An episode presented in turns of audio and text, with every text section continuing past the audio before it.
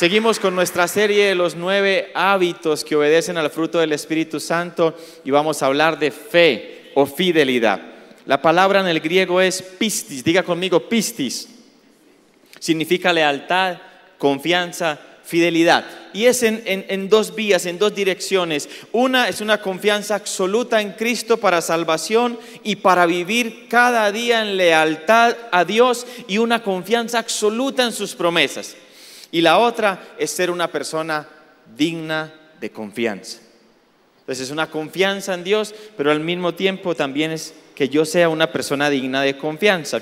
Hoy cuando muchos celebran Halloween, nosotros celebramos la palabra de Dios. 31 de octubre de 1517, Martín Lutero clavó las 95 tesis en la iglesia de Wittenberg, Alemania, donde la gente, en un mundo en esa época donde la gente pagaba para que sus pecados fueran perdonados, a Él le fue revelado que solamente por la gracia de Dios podíamos tener perdón y salvación. Y hubo un versículo que llamó profundamente la atención de Martín Lutero y sobre el cual basó gran parte de sus 95 tesis, y fue Romanos 1.17.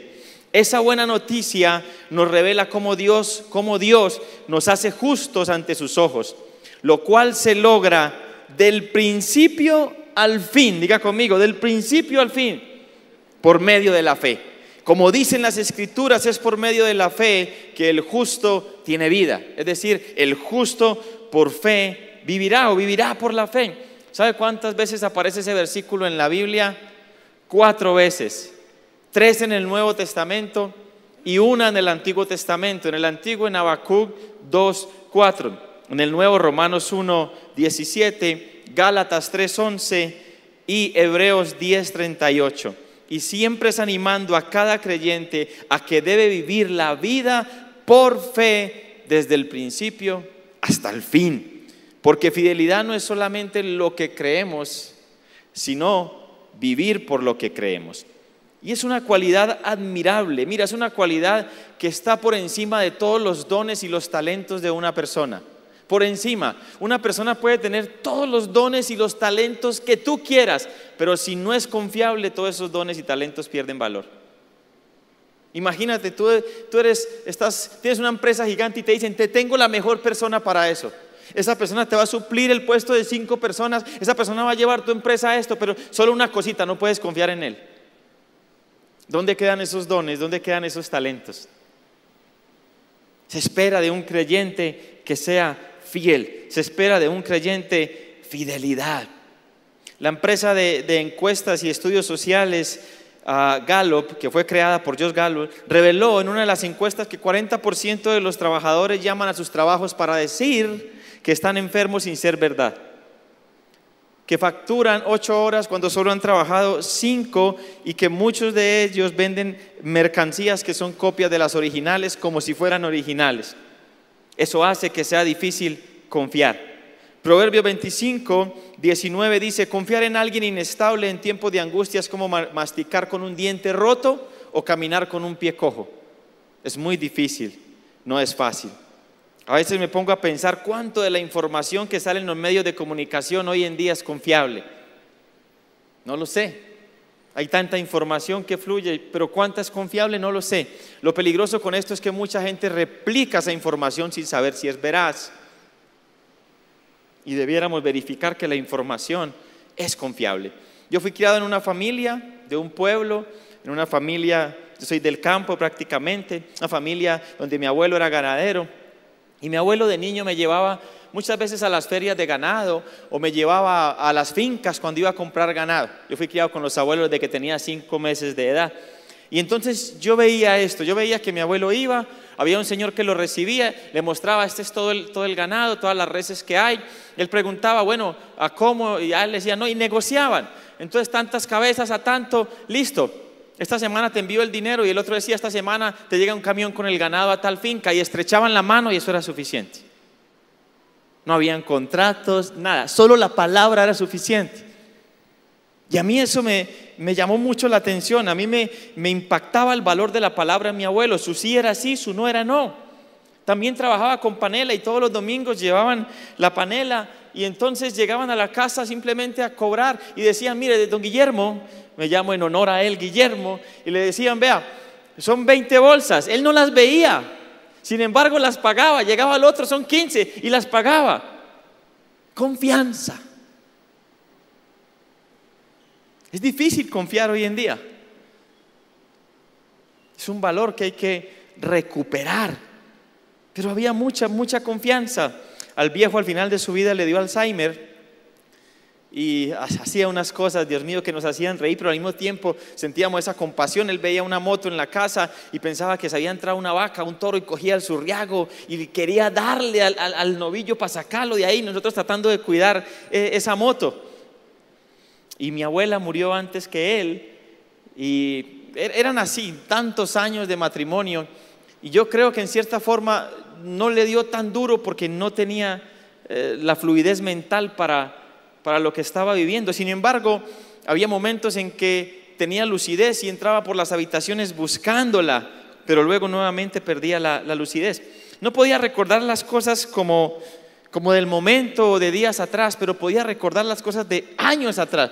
Recordaba que cuando él tenía cuatro años habían asesinado a su padre. Cuatro años. Y que solamente pudo estudiar hasta cuarto de primaria.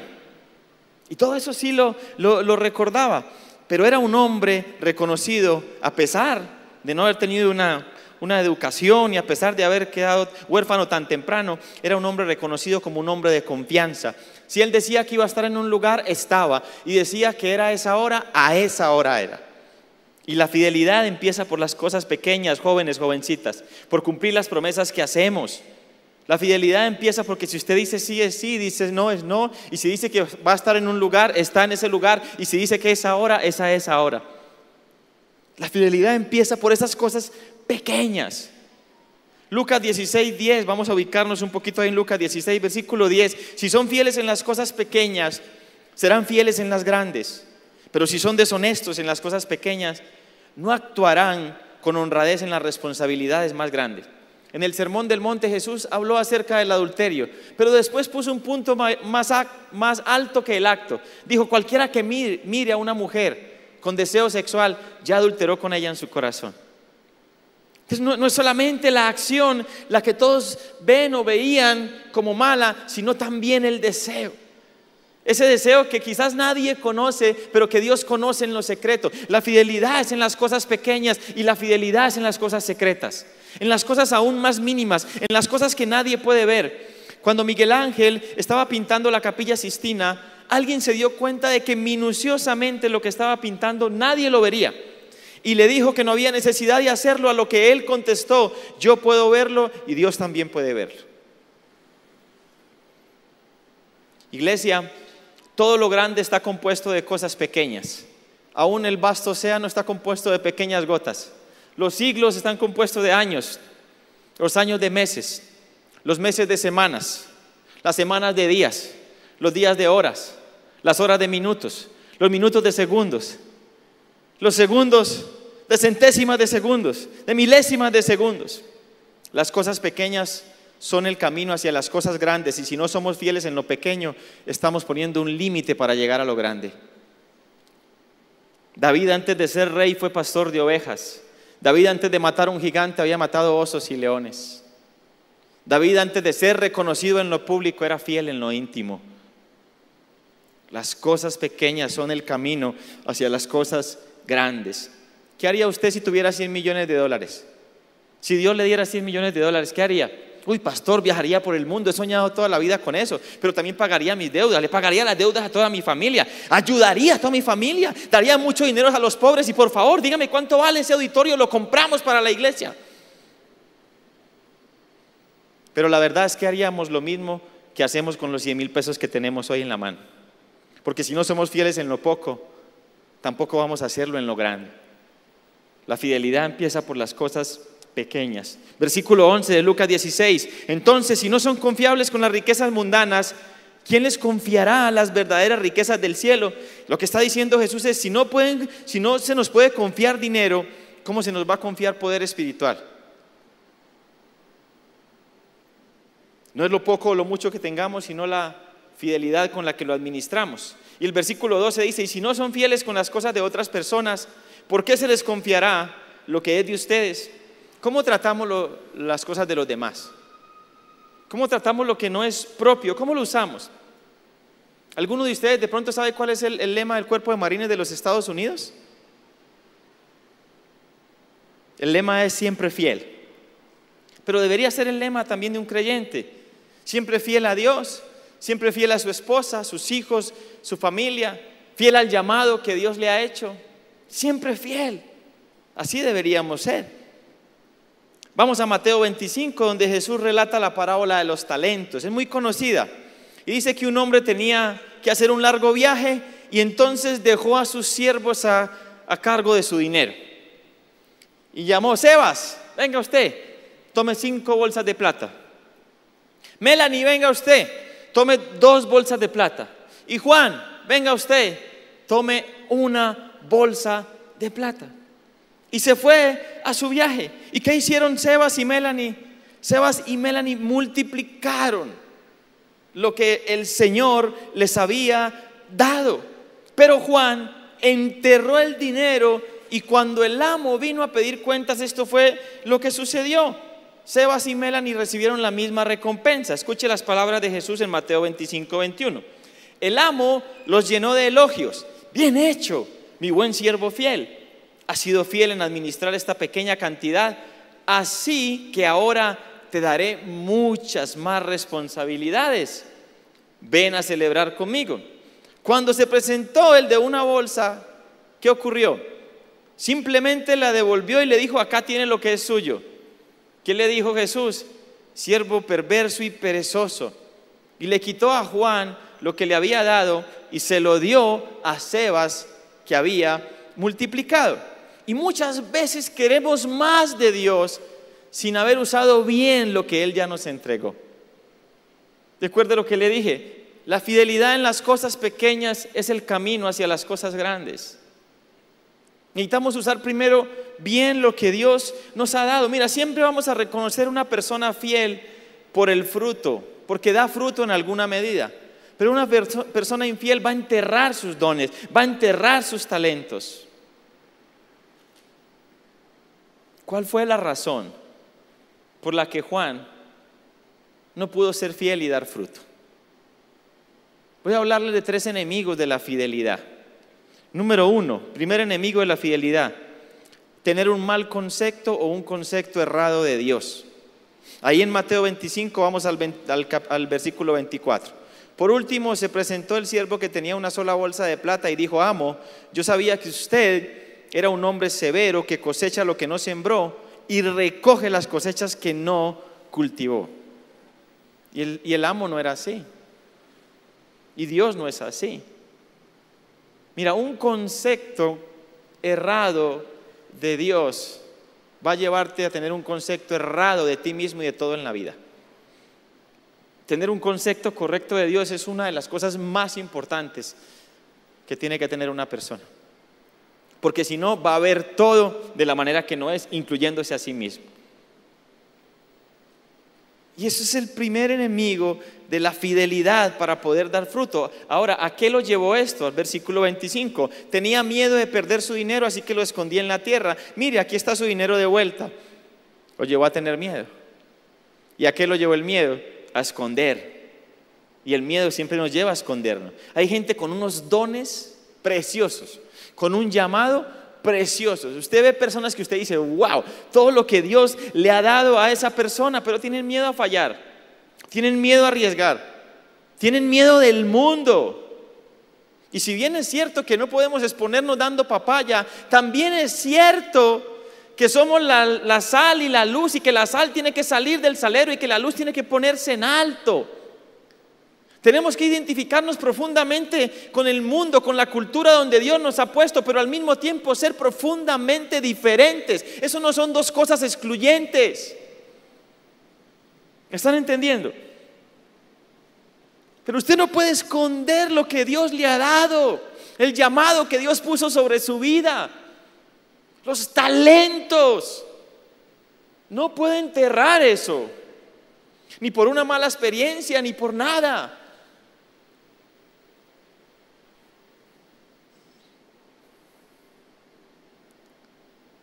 Jesús cuando oró por sus discípulos y oró por nosotros en Juan 17 dijo, yo no te pido que los saques del mundo, sino que los guardes, los guardes del mal. Estamos en este mundo y Dios es fiel para guardarnos. Y nosotros tenemos que ser fieles para hacer lo que tenemos que hacer con lo que Dios nos ha dado. Y por último, el tercer enemigo es negligencia. El Señor Jesús lo llamó perezoso. ¿Sabe una cosa? Que no solamente con mantener lo que Dios nos ha dado somos fieles. Él mantuvo lo que Dios le había dado o no. Lo uno que le entregó, lo uno que le devolvió. Pero el Señor no lo llamó fiel, lo llamó infiel y lo llamó perezoso. Oh, pastor, yo vengo a la iglesia, yo estoy en un grupo en el transcurso de la semana, mi familia ahí, mal que bien, vienen conmigo y, ahí vamos. Y cuando usted mira a esas personas, sabe que pueden dar más, sabe que fueron llamadas para dar fruto, pero, pero no, o sea, se acomodan. Y la comodidad es peligrosa. Dios, Dios no solamente quiere que, ay, la familia viene ahí, no, Dios quiere que seas el mejor esposo, la mejor esposa, que tengas los mejores hijos, que emprendas, que levantes los mejores negocios, las mejores empresas, porque Dios te creó para ser fructífero desde el principio. Génesis 1.28, señorea, multiplica, fructifica.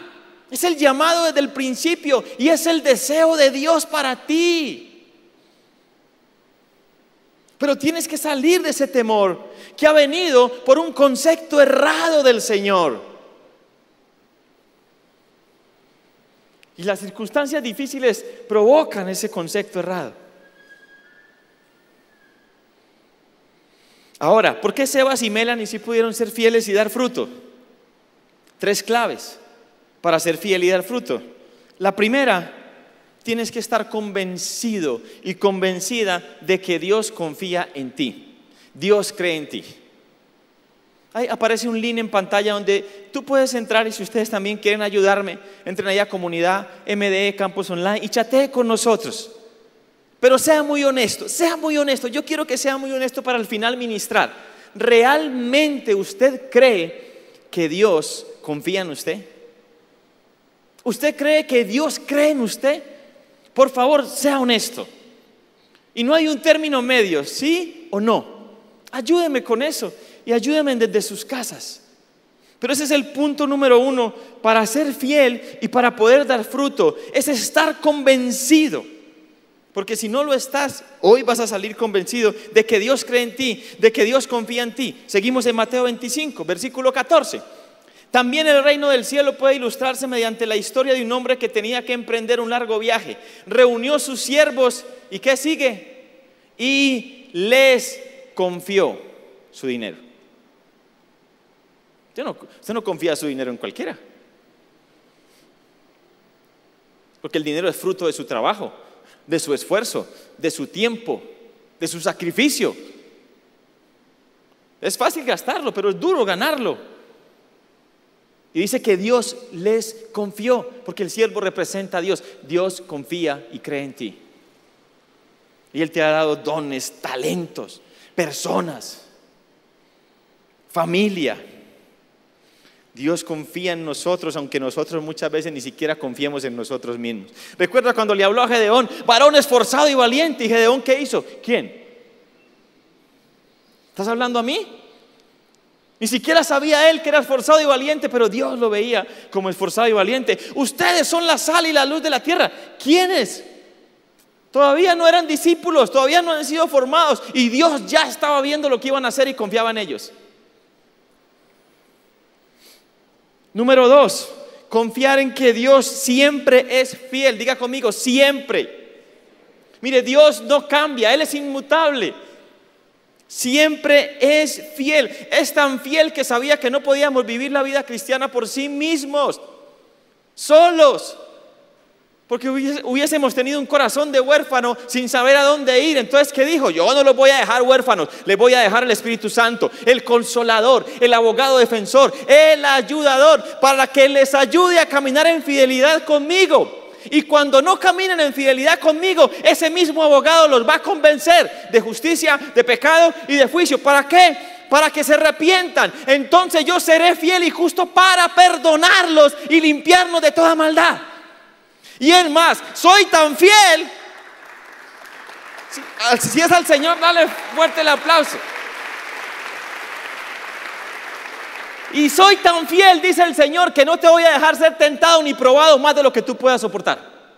Wow. Es decir, Dios le puso un límite al diablo a la tentación y a las pruebas. Yo sé que mi hija es capaz hasta aquí y de aquí más, no más. Entonces no tienes por qué ceder a la tentación, ni tienes por qué ceder a la prueba, porque Dios le puso un límite. Y Él te conoce y sabes hasta dónde aguantas y no va a permitir que seas tentado o probado, porque es la misma palabra, más de lo que puedes soportar. Por Dios, ¿a cuánto les alegra la fidelidad del Señor?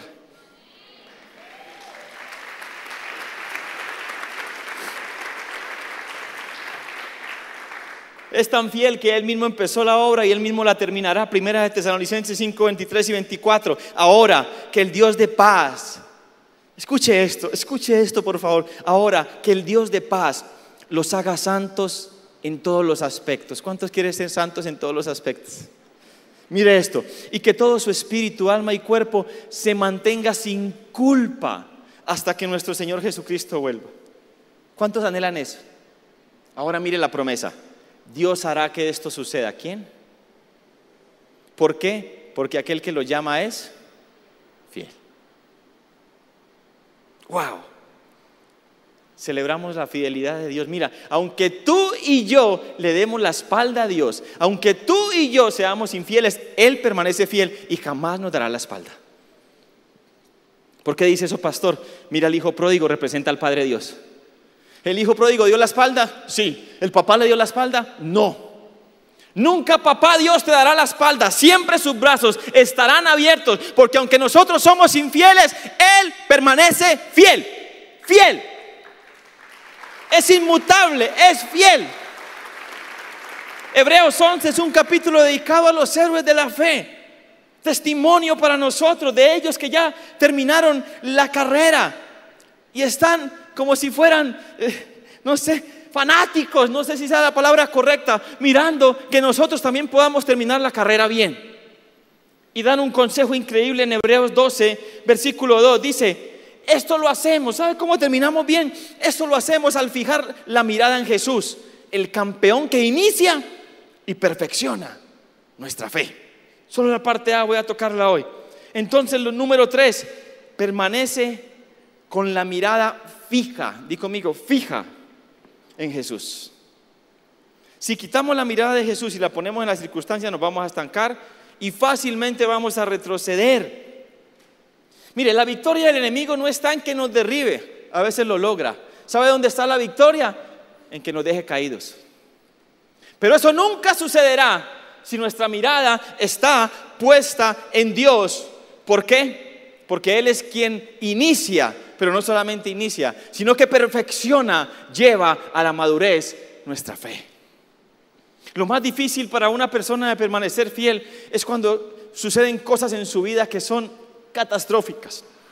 Y conozco personas así, han vivido unas situaciones demasiado difíciles, personas que han perdido un hijo. Dios mío, ningún padre debería enterrar un hijo.